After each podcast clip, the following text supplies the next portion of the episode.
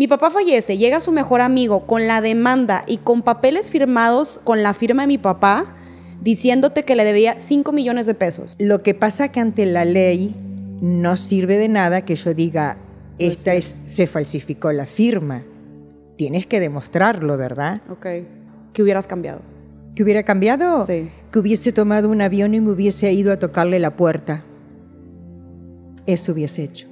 ¿Y por qué crees que no lo hiciste en ese momento? Y no te olvides también, Florencia, que en febrero falleció mi mamá, falleció la abuela. Entonces, en dos meses, perdí a dos personas muy queridas. Imagínate que en este momento yo te pongo al pelado. Te pongo al rufián que te demandó, que te estafó, que manchó el nombre de mi papá una vez que él falleció. Te lo pongo ahorita enfrente. Ajá. ¿Qué le dirías? Se vale mal decir. ¿Qué le dirías así, genuinamente? Nunca te dio la cara, nunca te cogió el teléfono, nada. Nada. O sea, el vato nomás llegó, te dio el pésame, se llevó el carro de mi papá, a los meses te demanda y el vato ni siquiera te da la cara de decirte. Para las mujeres que nos están escuchando, que no solamente perdieron a un esposo, sino a un papá, ¿qué les pudieras decir? Que yo nunca te vi neta deprimida ni dejándote caer, que a lo mejor lo pudiste haber hecho y pudo haber sido válido porque tú estabas viviendo muchas cosas. Entonces, o sea, ¿dónde sacaste fuerza? ¿Cómo le hiciste?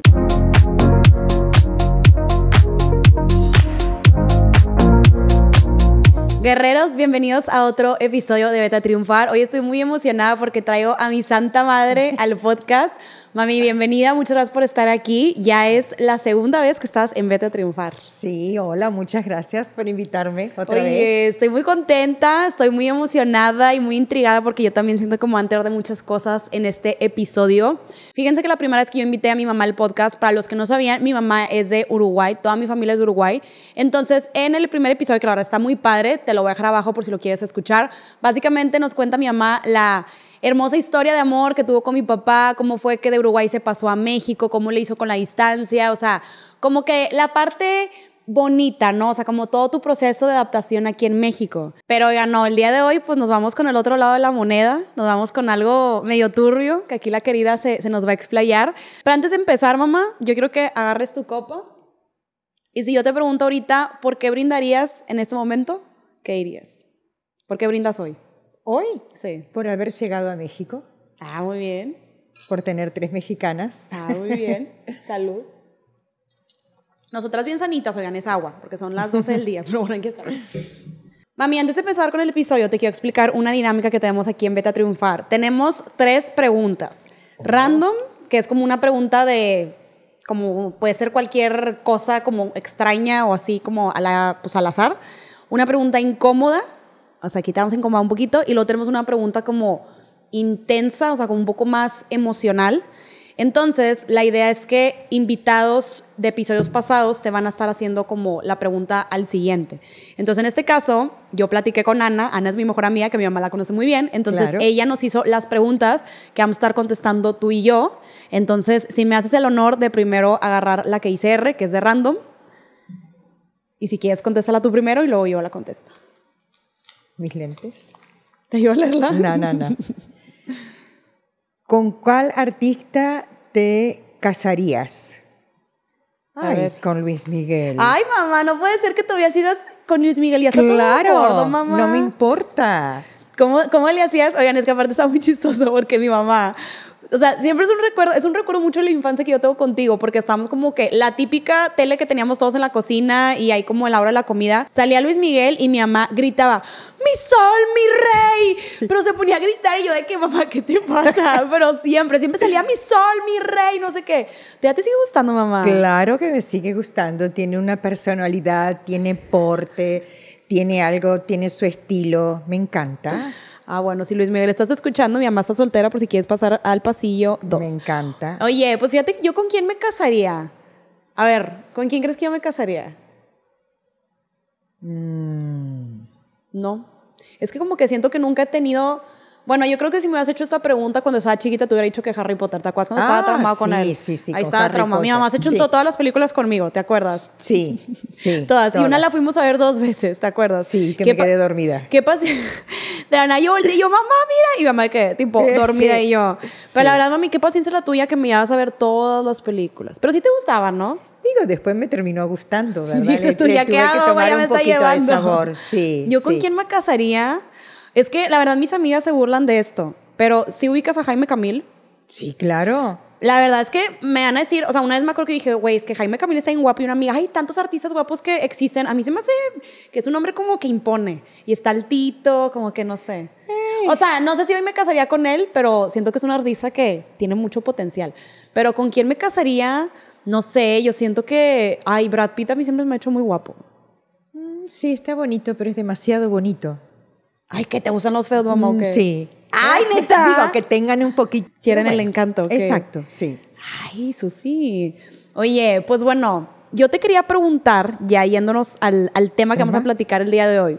Para los que no sabían, cuando mi papá falleció, uno de sus mejores amigos con el que trabajaban juntos demandó a mi mamá diciéndole que mi papá le debía dinero. Entonces aquí yo quiero que mi mamá nos cuente todo, que nos dé todos los detalles, porque la verdad es que yo siento que a lo mejor y yo lo viví muy diferente, obviamente porque yo estaba muy chiquita, tenía 12 años y la verdad es que no me acuerdo cómo fueron las cosas.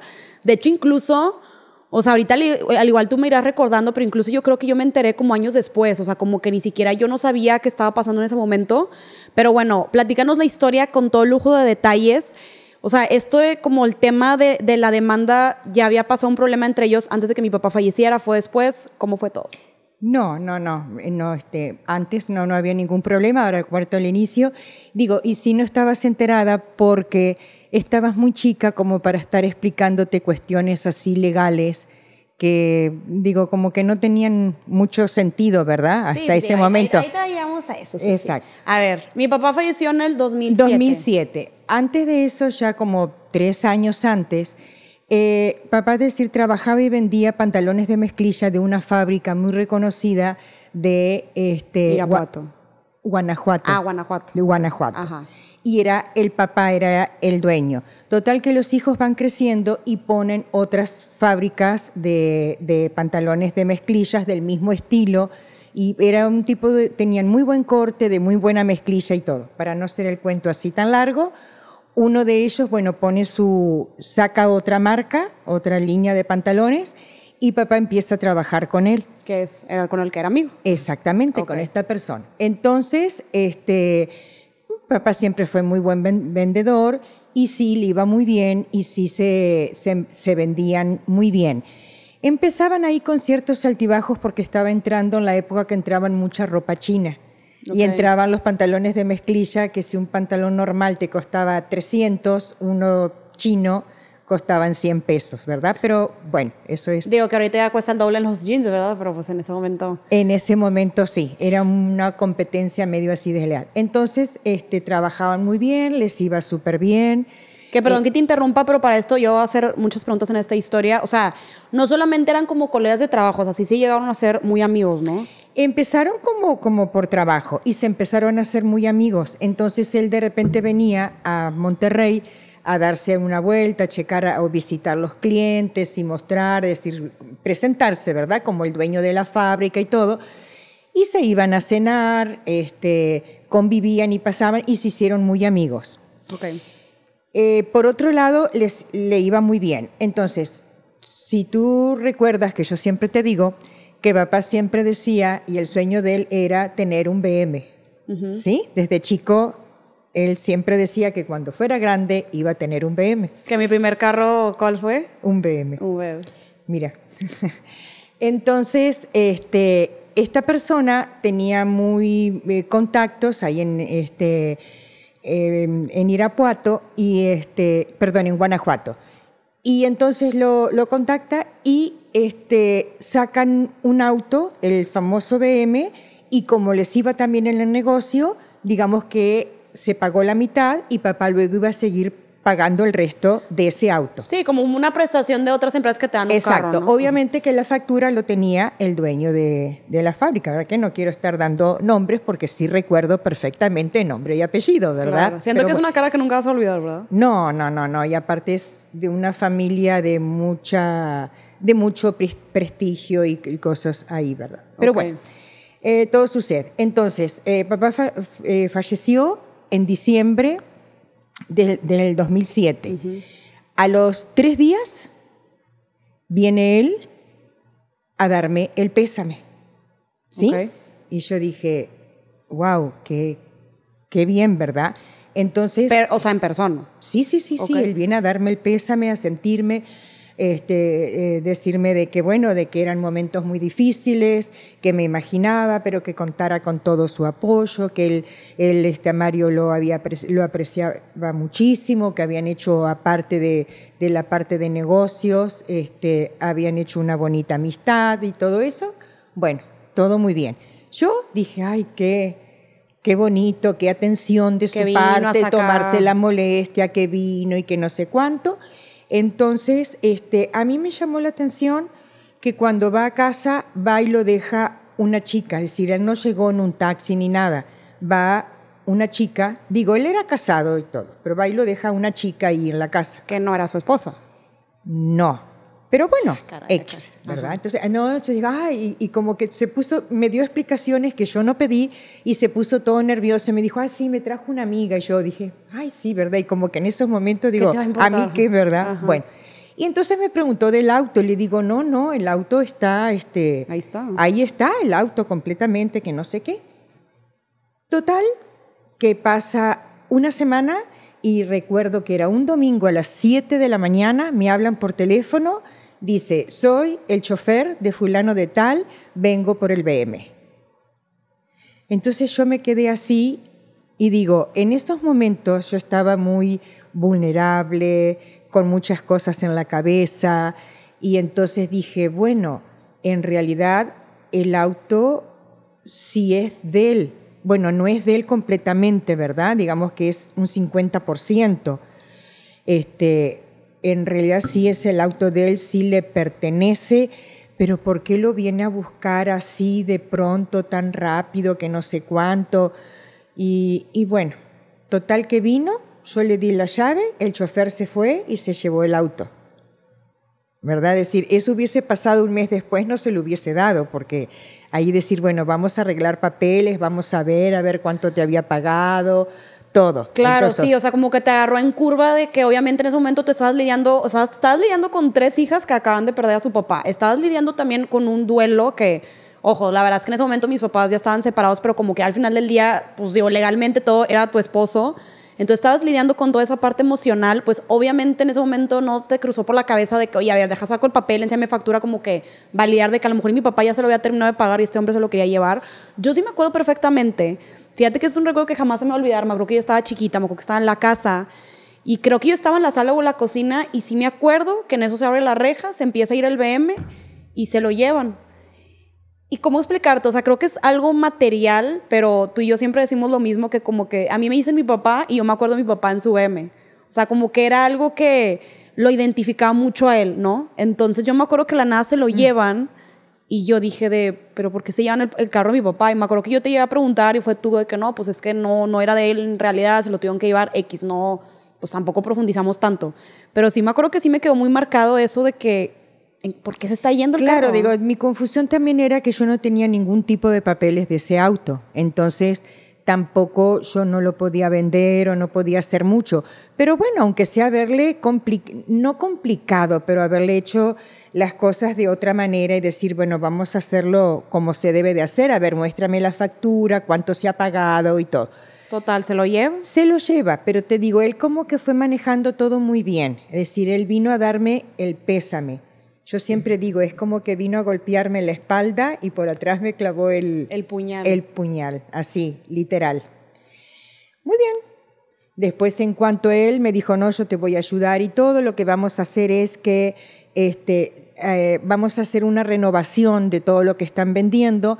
Entonces dice, tú junta, él siempre, eh, se acostumbra de que siempre cada temporada se mandaba un muestrario, que le dicen, ¿verdad? Con todo lo que se iba a vender en eso. Entonces sí, eran bastante prendas, ¿verdad? Obviamente es una prenda de cada una. Dice, tú junta, haz, haz todo un, este, organiza y junta todo lo que eres de muestrario, me los envías, dice, para yo enviarte nuevo. ¿Ok? A ver, pero ahí ya me confundí, o sea, porque tú te ibas a quedar con el, el negocio o, o, o porque iba a hacer eso. Porque seguimos vendiendo ropa en un principio, ¿te acuerdas? Ah, no me, sí es cierto, no me acuerdo. Tú te quedaste con el negocio de mi papá un Exacto, tiempo. un año.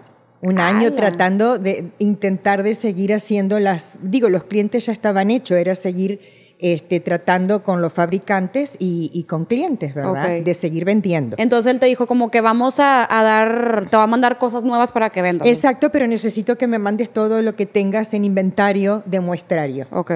Muy bien, se le juntó todo y se le mandó. Obvio que nunca mandó nada. Lo que él quería era recuperar, cuanto, aunque sea un pan, dos, tres pantalones de mezclilla. ¿Por qué? Porque después yo digo, bueno, voy a hacer como un paréntesis para explicar un poco la situación. Como que él estaba atravesando problemas en su matrimonio, como que se estaba divorciando o algo, y de ser de una familia que estaba también muy este, Bien estable económicamente, como que había empezado a tener muchos problemas. Por eso él estaba tratando de, De escarbar donde podía. de escarbar donde no podía y encontró la candidata especial. Dijo, esta mujer me la, ¿verdad? Tan, en el momento que está tan vulnerable, este... Puedo sacar le- ventaja. Es claro, ¿verdad? Entonces mostrándome una figura así muy De amigable, de apoyo y todo eso, y me voy. Muy bien. Entonces ya, se lleva todo el inventario y este nuevo inventario que él te iba a mandar nunca llegó. que no, que no estaba listo, que faltaba. Y ahí yo empecé a desconfiar y ya después pasó el tiempo y ya me di cuenta y ya dije, no, mira, vino del auto, que no sé qué, pero eso no era suficiente. Recuerdo perfectamente, te estoy hablando de julio del 2008.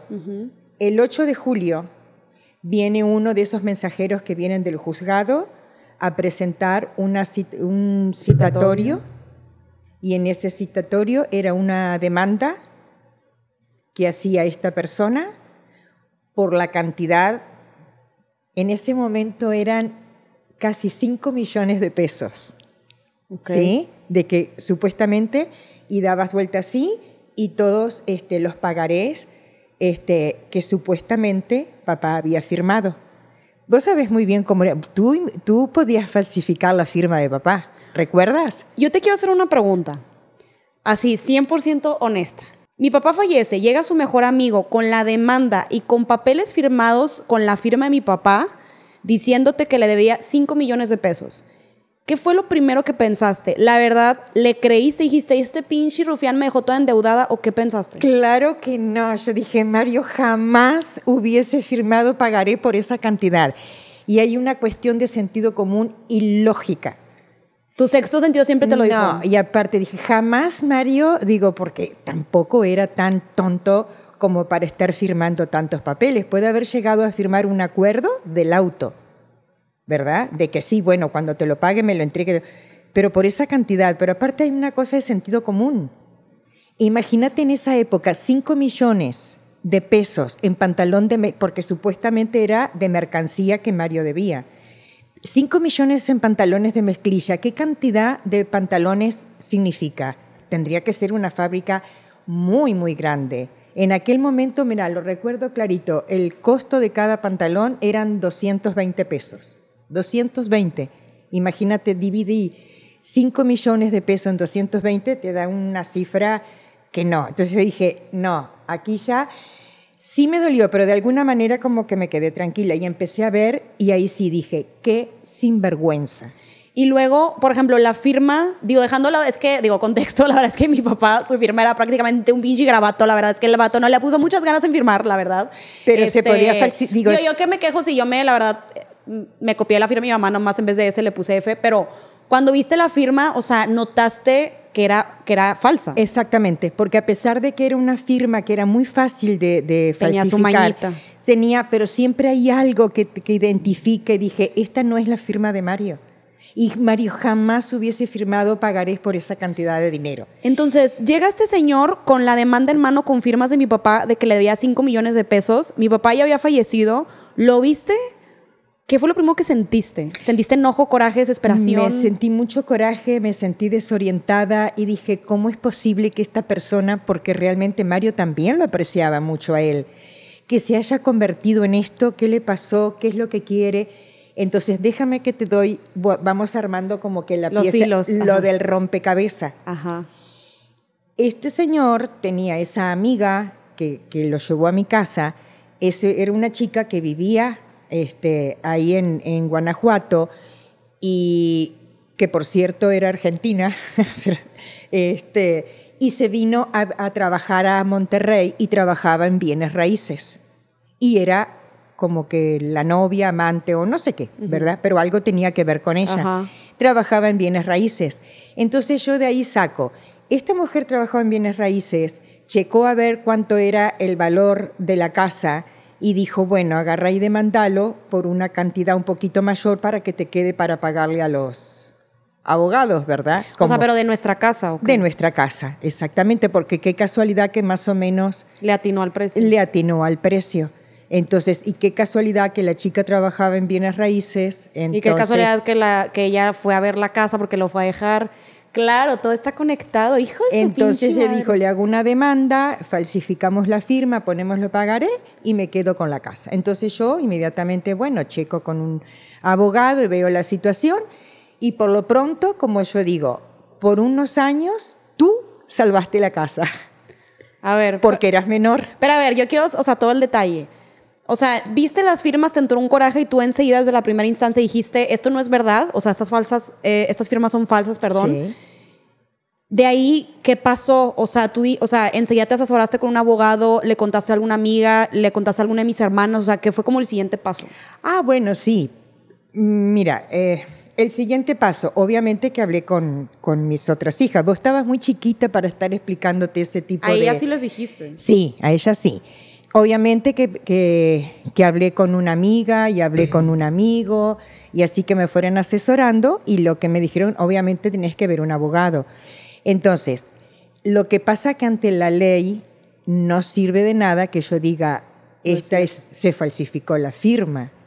Tienes que demostrarlo, ¿verdad? Ok. Entonces, voy a ver a un abogado y me dijo, mire, por lo pronto, este, lo que usted la, la va a salvar es que su Florencia, su hija más chica, es menor de edad. Cuando cumpla 18 años, ahí las cosas pueden cambiar, Pero ahí, ¿qué, qué varía que yo era menor de edad?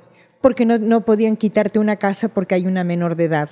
Entonces, la ley trata de, Como acoger a los menores. exacto, de proteger a los menores de edad que tengan su casa, tengan, entonces, sí, bueno, hasta los 18. Salvé el día, oigan. Sí.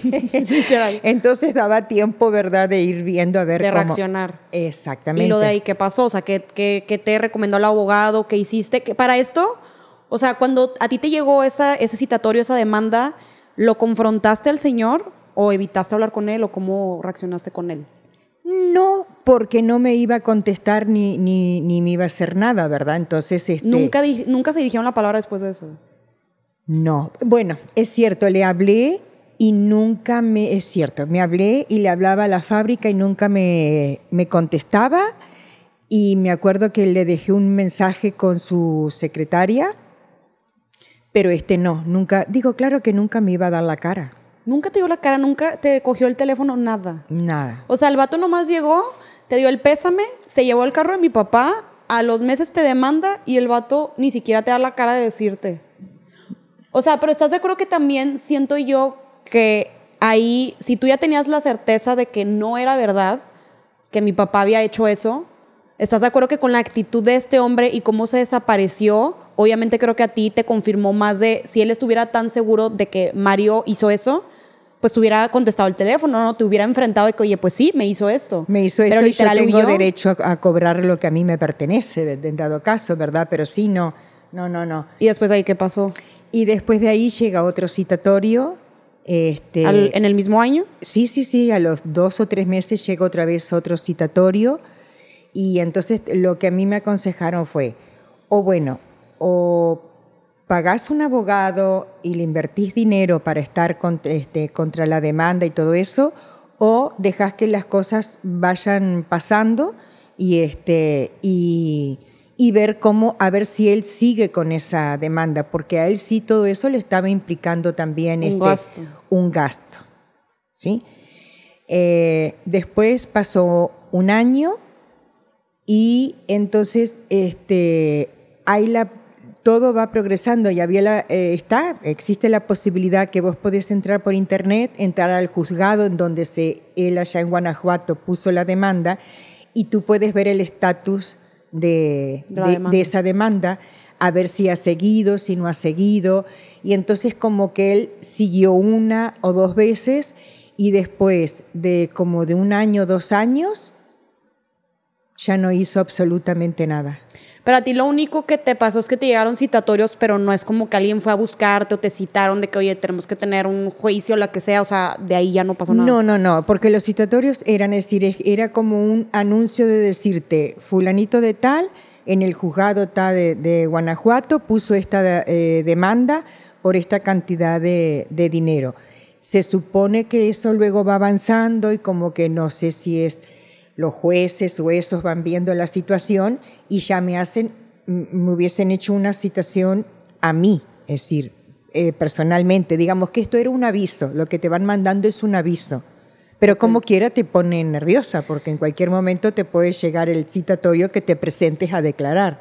Digo, también cabe destacar que en ese momento, pues la verdad es que económicamente no estábamos en nuestro mejor momento, entonces como tú decías, pues se te recomendó de mejor dejar las cosas por la paz y esperar que este hombre pues se rinda o ver qué pasa, porque la verdad es que si te hubieras puesto al ruedo, o sea, pues si hubiera involucrado mucho tiempo, esfuerzo, dinero sobre todo que ni siquiera había, ¿no? Bueno, exactamente, ese es el detalle. No contábamos con el dinero como para estar pagando para este, abogados.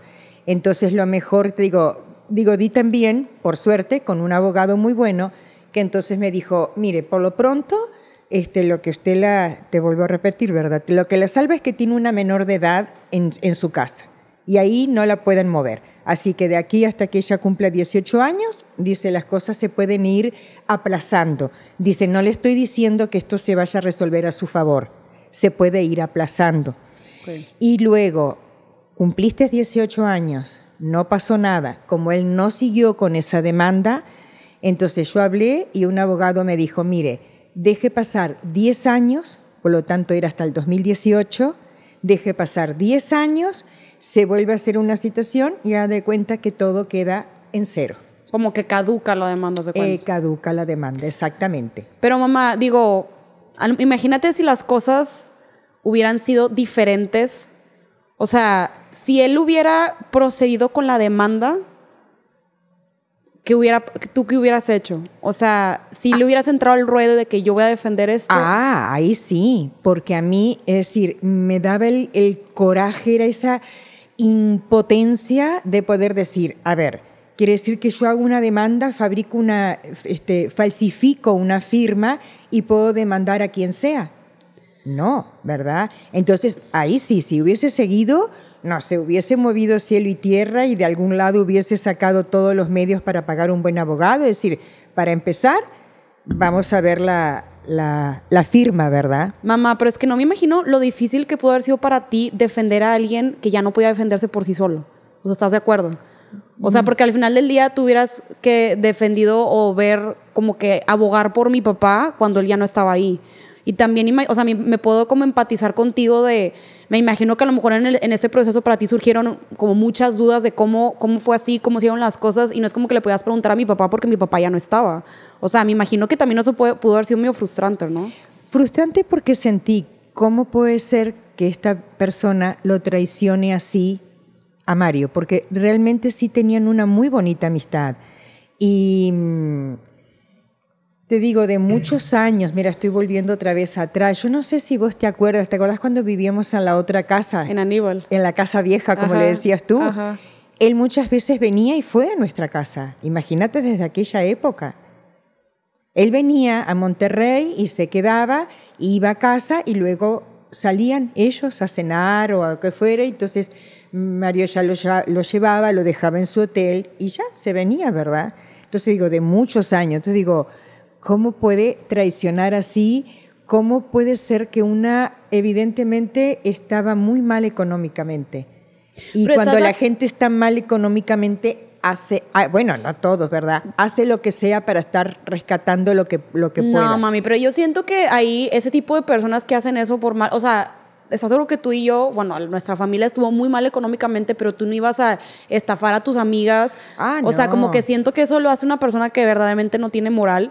Y siéndote bien honestas, ¿tú alguna vez nunca viste nada raro de él? O sea, como que nunca te dio así una señal de que se me hace que este hombre no es lo que parece o siempre pintó una imagen muy buena. No, no, siempre pintó una imagen muy buena. Aparte era una persona, te diría como que tímido, callado, muy educado. Digo, lo veía poco, ¿verdad? Entonces, pero digo, supo manejar muy bien las cosas, porque el hecho de a los tres días haber venido a darme el pésame, para mí eso yo dije, wow, qué amigo, ¿verdad? Qué amigo, digo, por, por Mario, qué amigo tenía Mario, mira cómo se viene y se preocupa que por mí, por las hijas y todo. Y lo sácate, puñal por la espalda. Sí, puñal por la espalda. Oye, mami, siento que ahorita es un buen momento.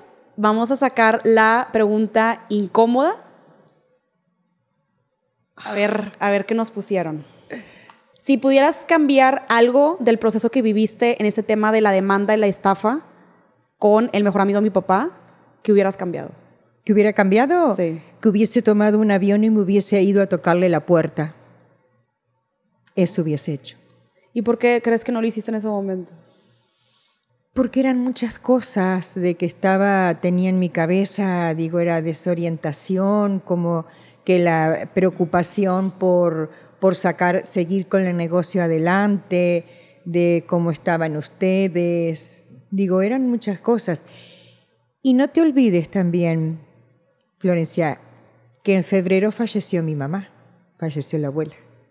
Entonces, en dos meses, perdí a dos personas muy queridas. Y luego el abuelo falleció. En agosto. O sea, eso estuvo bien cañón, mamá. O sea, mi papá, mi papá falleció en diciembre, a los dos meses fallece tu mamá y luego a los meses fallece tu papá. Sí, claro, me imagino que tú no tenías mente ni cabeza para, como para haberlo enfrentado, pero yo siento que es como o sea, creo que en general todos los seres humanos nos pasa, ¿no? De que cuando nos preguntan qué hubieras cambiado es de que hubiera enfrentado a la persona y le hubiera dicho, ¿por qué me hiciste eso? Sí. Y no quieren ver a la querida enojada, entonces yo creo que sí le hubiera sacado unos buenos puñazos ahí. Fíjate que yo, digo, porque la preguntaba para las dos, yo creo que, lo que lo que hubiera cambiado, como que siento que no me hubiera esperado casi 15 años para preguntarte toda esta historia. O sea, no sé por qué no lo hice antes, como que siento que me hubiera gustado saber más como que de esto. Y creo que ahorita confirmo, o sea, creo que mi papá obviamente como cualquier persona tuvo sus errores, pero creo que hoy confirmo más que nunca que mi papá era una persona íntegra, que hizo las cosas bien y creo que él nunca hizo algo como para perjudicarnos con ese tipo de cosas. Entonces yo siento que no sé si a lo mejor y mi cabeza, porque yo también en ese momento estaba tan chiquita que viví como tantas cosas siento que a lo mejor en mi cabeza como que lo quiso bloquear de que, güey, ya ni quiero saber qué pasó con ese fulano, porque dije, ya no quiero como envenenarme más la cabeza en ese sentido.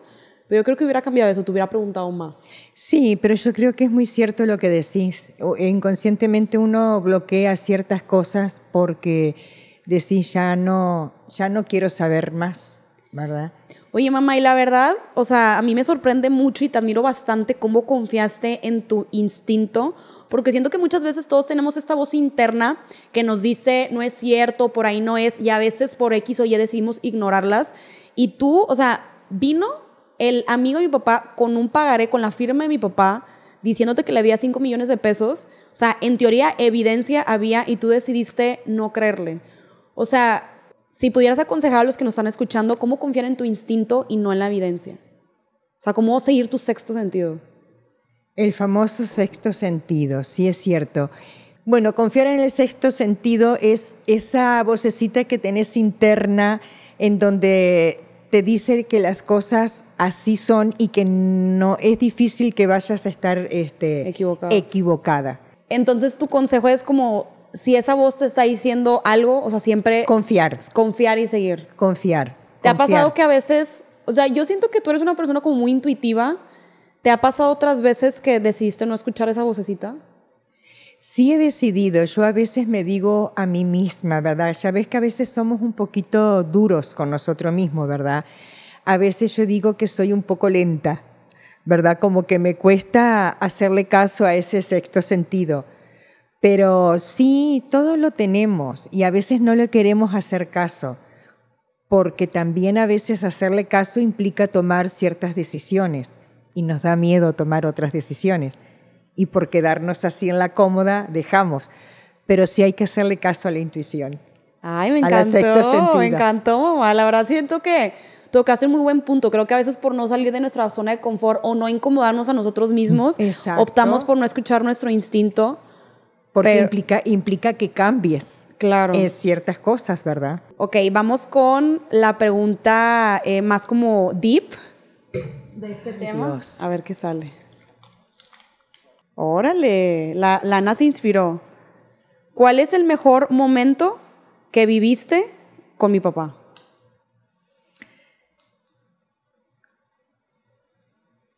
Ah, ya. Bueno, eh, ¿en familia, solos o en general? Yo creo que, o sea, él, lo que a ti te nazca decir. Lo que a mí me nazca el mejor momento fue la primera vez que fuimos a una playa mexicana. Bueno, que fuimos en familia, porque la, cuando llegué recién me, que llegamos y de luna de miel nos fuimos a Acapulco. Acapulco. Y luego la primera vez, después de muchos años, la primera vez que fuimos a una playa mexicana ya con, fue Mazatlán, que fuimos todos en familia. Okay. Eso fue uno de los momentos maravillosos. Teníamos tanta alegría, tanto placer. O sea, como que te la pasaste muy bien con él. Muy bien, muy bien.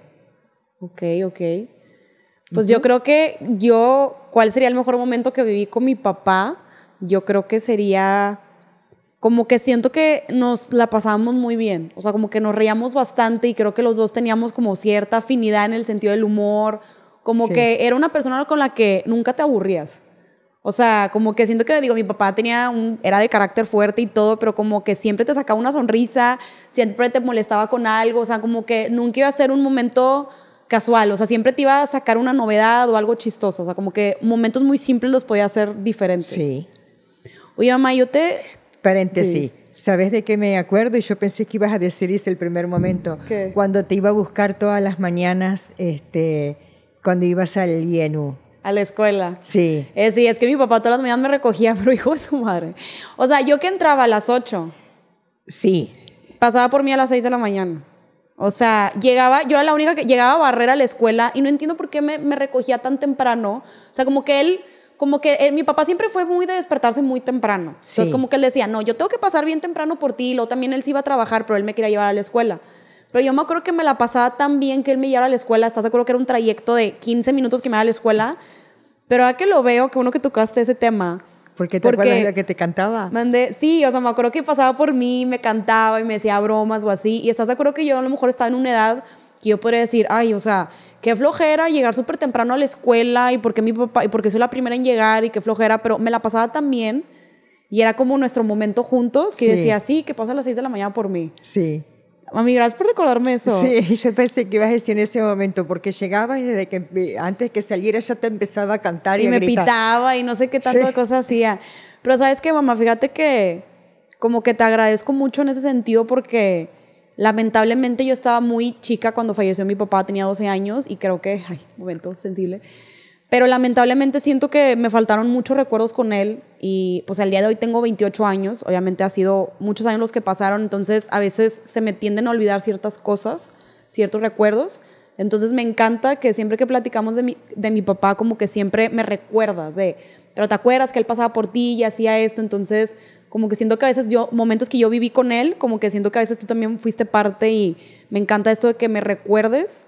Porque a veces sí, o sea, a veces siento que es un poco complicado y no me dejan mentir los que a lo mejor y perdieron a su papá o su mamá cuando estaban muy chicos, pues luego vas creciendo y pues se te van olvidando las cosas, ¿verdad? O sea, no es como que yo me acuerdo lo que hacía a los dos años, entonces me gusta que tú vienes y, me reafirmas y me recuerdas cómo era él. Sí, y te voy a decir otra cosa y luego dentro de unos años me volvés a invitar aquí al, al podcast.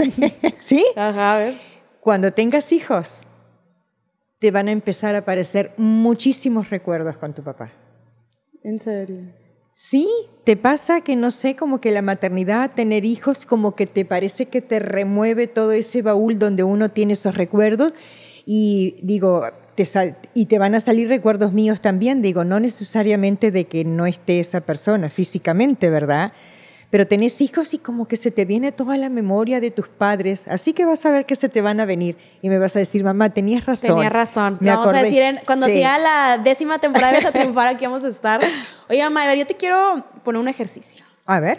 Imagínate que en este momento yo te pongo al pelado. Te pongo al rufián que te demandó, que te estafó, que manchó el nombre de mi papá una vez que él falleció, te lo pongo ahorita enfrente. Ajá. ¿Qué le dirías? Se vale mal decir. ¿Qué le dirías así, genuinamente? No, que realmente me decepcionó mucho y qué lamentable que él estuviera pasando por problemas, yo creo, que digo que no se justifican, pero ves, y ahí estoy hablando por pura intuición. Bueno, sí sabía que traía problemas este, familiares, pero bueno, le diría que qué lamentable que el hecho de verse este, un poco apremiado por situaciones este, económicas o algo, que tomara ese tipo de decisiones cuando Mario había sido un buen compañero. Pero que yo creo que la vida va poniendo a cada quien en su lugar. Yo no he sabido más nada de él, de él, ¿verdad? No sé en qué situación estará. Ay, mamá, la verdad, qué cordial, qué educada. Yo le hubiera, yo le hubiera dicho, chingas a tu madre, güey. No, no, no vale la pena, no vale la pena. Te puedo asegurar que él debe de haber pasado muchas cosas peores. Digo, porque para verse tan desesperado, para hacer ese tipo de cosas y, y ser tan manipulador y, y, qué casualidad que pone una demanda por lo que costaba la casa y entonces tú dices, ay, qué tristeza. Oye, mamá, y luego ¿Cómo le hiciste? Digo, ya me dijiste que a lo mejor mis hermanas que estaban más grandes, como que estaban un poco más enteradas de lo que pasó, pero al final del día creo que tú pues, nos protegiste bastante en ese tema. ¿Cómo, o sea, cómo, le hiciste para, como para protegernos? ¿Qué fue lo que a ti en ese momento se te hizo mejor? A lo mejor en mi caso, yo estaba muy chiquita, tú optaste que a lo mejor era por no, que yo no me enteraba de todo lo que estaba pasando, pero en general, si hablamos de las tres, ¿cómo, cómo le hiciste o qué fue lo que tú optaste por hacer para como protegernos de esta situación? Bueno, mira, la verdad que es como ese instinto de madre, haces todo lo mejor que puedas, pero este, digo, siempre hay también este, gente buena y, cosas muy buenas y la verdad que siempre estuvieron bien protegidas. En este proceso que, que, tú viviste tan doloroso de que falleció mi papá, perdiste pues, a tu esposo de muchos años, viene la, la demanda, la estafa que te hicieron con su, con su amigo, ¿con quién te apoyaste? O sea, como qué, qué red de apoyo tuviste? ¿Te apoyaste más de amiga, de tu familia? O sea, ¿quién estuvo ahí para ti? Lo que pasa es que mi familia, eh, con respecto a Uruguay, estaba lejos y también estaban pasando, bueno, como te dije, la pérdida, entonces como que era solo platicar, me pasó esto y esto, ¿verdad? Pero aquí, digo la verdad que apoyo, tú sabes que, que tenemos a, a los tíos. A la tía Mabel. Sí, sientes que ellos estuvieron mucho ahí. Claro, definitivamente. Y el tío también. Se metieron ahí al, sí, ruedo. Sí, por supuesto. Fue el, el, apoyo, que decir, mira, consulta esto, haz lo otro, tranquilízate. Pero sí, fue así. Para las mujeres que nos están escuchando, que no solamente perdieron a un esposo, sino a un papá, o sea, porque creo que para ti fue como, pues perdiste como dos figuras de un madrazo, ¿qué les pudieras decir? O sea, a ti también como que qué te funcionó para vivir ese duelo, porque siento yo que a lo mejor y yo y mis hermanas vivimos el duelo de perder a un papá, pero tú viviste dos duelos prácticamente, o sea, aunque mi papá y tú ya no estaban juntos, pues viviste al final, fue tu pareja toda la vida, o sea, entonces ¿cómo lo hiciste para vivir como el duelo de ya no estar como, pues como que esté ese soporte ahí contigo y aparte vernos a nosotras sin esa figura paterna? O sea, ¿qué sientes que a lo mejor a ti te hizo como, porque la te voy a decir una cosa, como que yo te recuerdo a ti con mucha fortaleza y no sé si lo hacía si yo no me daba cuenta, pero la verdad es que yo jamás vi a mi mamá tumbada en la cama, deprimida, que no se quisiera levantar, o sea, como que al contrario, o sea, yo siempre eras la primera en levantarte, o sea, como que yo nunca te vi neta deprimida ni dejándote caer, que a lo mejor lo pudiste haber hecho y pudo haber sido válido porque tú estabas viviendo muchas cosas. Entonces, o sea, ¿dónde sacaste fuerza? ¿Cómo lo hiciste? Mira, eh, en realidad, bueno, pasé esa etapa del duelo que aunque no supieras, y como bien dice que pasas al, principio la negación, luego no, pasé un momento también de mucho enojo, ¿verdad? El enojo que ¿por qué? ¿Por qué se tenía que haber ido en ese momento? Y bueno, ¿cómo le hice? Es que aunque suene trillado y que pensemos que no, pero ustedes, los hijos son el motivo principal. Es decir, había que sacarlos adelante, había que estuvieran bien. Este, y como también dices que no estaba deprimida ni nada, porque bueno, había que seguir con el negocio y ver qué se hacía para vivir, para comer, para pagar los recibos, porque nos quedamos, digo, tampoco es muy distinto en otras situaciones que cuando fallece algo pues, se puede recibir una pensión o algo, y aquí no había nada, nada, nada. Entonces era trabajar y realmente sí, la motivación eran ustedes. Ok, entonces a lo mejor si alguien nos está escuchando en ese sentido, creo que pues apalancarte o tomar energía de, de tus hijos, ¿no? Los hijos, por supuesto. Y tú, por ejemplo, como, o sea, sí me interesa mucho ese tema del duelo que tú viviste por aparte, porque pues tú misma me lo estás diciendo, o sea, tú sí viviste su duelo, pero pues yo ni enterada. O sea, enterada en el sentido de que obviamente yo sé que a ti te dolió, pero como tú dices, yo la imagen que yo vi de ti, probablemente mis hermanas digan lo mismo, pues era, era mamá luchona que se levantaba y sobre vamos a hacer esto y bueno, no hay lana, pero vamos a hacer y la escuela y pues no nos quedó herencia, no tenemos nada y nos están demandando, pero vamos a sacar el jale adelante. O sea, ¿cómo, cómo viviste tú tu duelo? O sea, ¿sentiste que fue un duelo sano? ¿Sentiste que fue un duelo normal? Creo que también el tema de la demanda a lo mejor influyó en que tu duelo no fuera tan ameno. O sea, ¿cómo sientes que fue? Bueno, antes te quiero decir algo. A mí lo que me, sí me daba una cierta tranquilidad y que realmente era, era una ayuda, que como eh, sabes, que eh, al, tenían este, la beca en cuanto a estudios. Claro, a ti te llegaba nada más que hasta la secundaria. Pero bueno, saber que mis hijas, bueno, lo del estudio, eso ya estaba resuelto, por lo menos por uno o dos años. En algo, tu caso, algo podemos tachar bueno de ahí. Sí, claro, sí. En dado caso, eso ya estaba. Entonces, lo que, lo que faltaba era para comer y pagar los recibos. Entonces ya es otro, no era de cero, absolutamente todo. Eh, perdón, ¿y cuál era la pregunta? ¿Que ¿Cómo le hiciste? O sea, ¿tú cómo crees que fue tu duelo de Ah. perderlo a él? Ah, ves lo que te digo, yo pasé mi duelo, bueno, viví las, después me di cuenta, me puse a leer, informarme, sí pasé las etapas del duelo. Y la verdad, digo, te voy a decir algo que de repente no sabías, pero en ese momento de enojo yo decía, ¿por qué él y no yo? ¿Por qué me tengo que quedar yo con todo esto? ¿Por qué no me tocó a mí irme? Ay, mamá, qué fuerte. Es que sí, se sentía un peso horrible. Yo en, la no- en las noches soñaba, me dormida y soñaba de que me caía a un precipicio y que nunca llegaba el fin, nunca llegaba el piso, nunca llegaba el piso. Esa sensación sentía, que caía al vacío, al vacío, al vacío. Pero bueno, al otro día me levantaba y, y vamos, con los pies en la tierra. O sea, como que tú llegaste a sentir.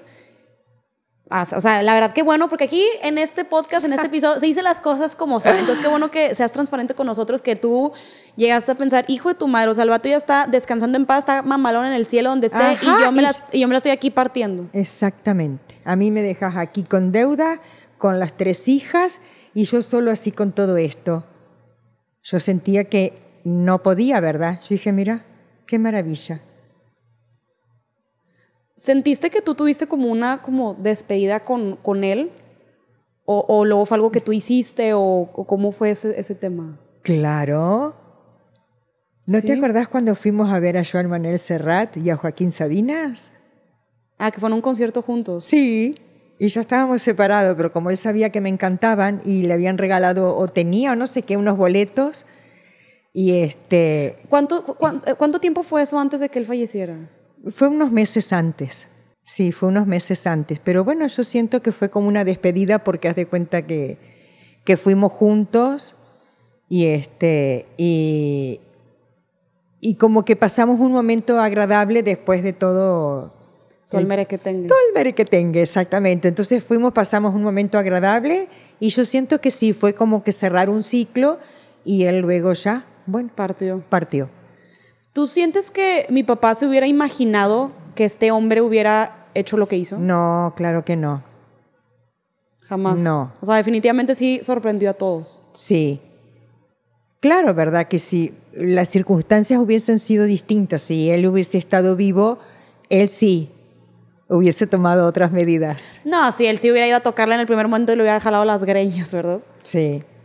Mamá, pues la verdad siento que es, fíjate que yo el por qué te invité a este, a este episodio fue porque yo estoy, o sea, estoy muy orgullosa de ti, creo que es una historia bastante admirable, digo, aparte de aquí que nos reímos, porque al final del día yo creo que, digo, a pesar de que platicamos cosas muy intensas en este episodio, creo que ya nos reímos de eso, ¿no? O sea, después de tantos años, si yo te dijera a lo mejor en ese momento que llegaron las firmas que, con la demanda, imagínate que alguien te hubiera dicho, y probablemente a lo mejor alguien te lo dijo de que va a pasar, vas a ver, algún día te vas a reír de esto. ¿Estás de acuerdo que pasaron años, pero ahora sí ya nos podemos reír de esto? Sí. De pinche pelado rufián, güey, que nos vino a estafar a pura mujer ahí este, abandonada, Sí. güey, sin papá, sin esposo, sin dinero, Sí. nada.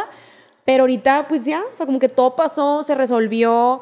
es la demanda, pues caducó, pudiste vender la casa, ahorita vives en una casa mamalona, estás contenta, tienes nietos, o sea, yo también transformamos nuestra vida, como que siento que en ese momento veíamos todo tan oscuro y tan negro y yo creo que pensabas que a lo mejor y nunca esto se iba a acabar. No, exactamente. Y llegó a su fin. Y un paréntesis para decir también y dejar algo positivo. Cuando pasan los 10 años, yo pregunto y me recomiendan un abogado en Irapuato, que nunca lo llegué a conocer, pero me dice, te recomiendo este abogado.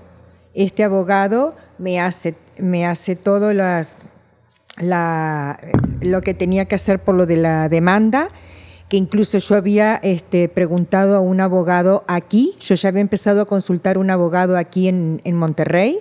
Ese abogado, me acuerdo que para empezar me cobraba 10 mil pesos por checar que no sé cuánto. Me contacto con ese, este, el abogado de allá, una excelente, finísima persona, y me cobró 10 mil pesos por todo el proceso, sin conocerme simplemente porque estaba recomendado, bueno, por alguien conocido, ¿verdad? Pero para que veas cómo son las cosas, sin conocerme la persona me hizo y por 10 mil pesos se solucionó todo. Y aquí un abogado para empezar a hacer todos los trámites me quería cobrar 10 mil pesos. O sea, creo que ahí... Siempre encontrás gente, buena. Claro, me gustó mucho lo que dices porque siento que, o sea, es verdad, creo que en, este proceso tan tortuoso que, que viviste, que pasamos nuestra familia con lo de mi papá, creo que al final pues hubo un final feliz y creo que en el camino también te encontraste muy buena. Y creo que sí, lamentablemente allá afuera hay gente muy mala y gente que hace daño, pero creo que también hay gente que te puede salvar. Excelente, sí, sí. Y gente que ni siquiera conoces que a este puede hacer el día. Exactamente, sí, sí. Oye, mamá, pues la verdad, muchas gracias por, por, estar aquí. La verdad es que me encantó que nos lo compartieras, porque te digo que para mí, pues tú ya sabes lo que significas para, para mí y creo que era una historia que creo que se puede sacar muchos aprendizajes. Digo, a lo mejor no personalmente este, el mejor amigo de tu esposo eh, te demandó, pero probablemente a lo mejor puedas rescatar algo, algo de aquí que te ayude como a sobrellevarlo, cómo vivir un duelo, cómo sacar algo positivo. Y también yo creo que en confiar en nosotros mismos, en nuestro instinto. La verdad, mami, admirable lo que hiciste porque, ¿estás de acuerdo que otra persona a lo mejor se pudo haber dicho, se pudo haber ido con las firmas, ¿estás de acuerdo? O sea, porque si esta, este señor siempre aparentó una imagen de ser muy correcto y muy bueno, pues estás de acuerdo que pudiste haber dudado, ¿sabes? Ah, no, definitivamente. Como el, perfil de su personalidad era como que decir, no, no creo que esta persona pueda hacer algo indebido, ¿verdad? Pero bueno, sí lo hizo a la prueba está, porque nunca más siguió, ¿verdad? Hijo de tu madre. ¿Qué habrá sido de él, mamá? No sé. ¿Y qué habrá sido de la muchachita? Ay, ella bien clavada. X del chavo, la, que, ah. la que dijo cuánto voy a mi casa. Esa, a esa, a esa sí la voy a sacudir. A esa sí, a esa sí la quisiera ir a sacudir para que veas. Ay, Sí. Oye, oye, mamá, ¿y a poco nunca los buscaba que en Facebook o algo así? No. No. No, no, no. Chevato. Oigan, pues yo sí quiero decir algo, la verdad, mi mamá muy cordial y todo, pero si tú, Rufián, nos estás viendo en este momento y estás viendo este episodio, te quiero decir que no triunfaste, güey, no nos pudiste derrocar y que tu plan falló y la verdad, o sea, no te deseo el mal, pero la verdad es que ese tipo de personas, pues nunca, nunca acaba bien. Entonces espero, genuinamente espero que tengas una conciencia y espero que algún día te hayas arrepentido de lo que hiciste.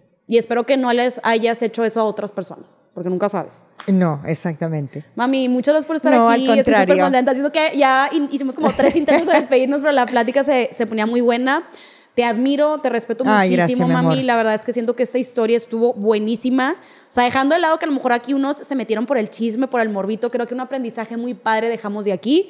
El mujerón que tengo como madre. La verdad es que mi mamá ahorita actualmente hace contenido en redes sociales muy padre. Se llama Me Dicen eh, Querida en Instagram para que vayas y la busques. Siempre tiene muchos tips de limpieza, de comida. La verdad es que siempre tienes algo muy padre que contar. Y creo que hoy, mamá, le enseñamos tanto a tus seguidores y a los míos un lado como muy, muy personal. Como que siento que nos abrimos y te, nos abrimos mucho contigo, te contamos una parte muy íntima de nuestra familia. Entonces, pues mira, no es por nada, no podemos decir que aquí es la Rosa de Guadalupe, pero la verdad es que perri tragedias tenemos para regalar mamá aquí en esta familia. Entonces, de casualidad, ¿Tienes alguna duda, algún comentario? ¿Cuál fue la parte que más te gustó? ¿Alguna duda o algo que le quieras decir a querida? Algo de que, pues algo también motivador, algo que te haya encantado que ella nos dijo. Déjanoslo saber abajo. No se te olvide compartir este episodio y seguirnos en redes sociales. Mami, yo te quiero hacer una pregunta ya para cerrar. En todo este proceso que tú viviste, ¿en qué momento dijiste, ya triunfé? Cuando pasaban los años y veía que ya no, es decir, antes de los 10 años, cuando veía que ya él no se, que no recibía notificaciones, bueno, y me dio tranquilidad antes de los 10 años, cuando entraba a internet y veía que en el juzgado él ya no se había presentado a seguir con esa demanda, lo cual significaba que él también o se había quedado sin dinero y no valía la pena porque este dijo, mejor dejo esto porque aquí va por mal camino y entonces ahí dije, bueno, aquí ya. Pero bueno, hay que esperar ahora, dije yo, los 10 años para hacer las cosas legal. Ahí Pues sí ya te acordás, ¿verdad? Pues bueno, la verdad es que, eh, señor estafador, espero que estés muy bien y que Jesús del Huerto te tenga en tu santa gloria, güey, que hayas este, entrado por el camino de la rectitud. Esto ya fue todo por hoy. Muchas gracias y listo, vete a triunfar.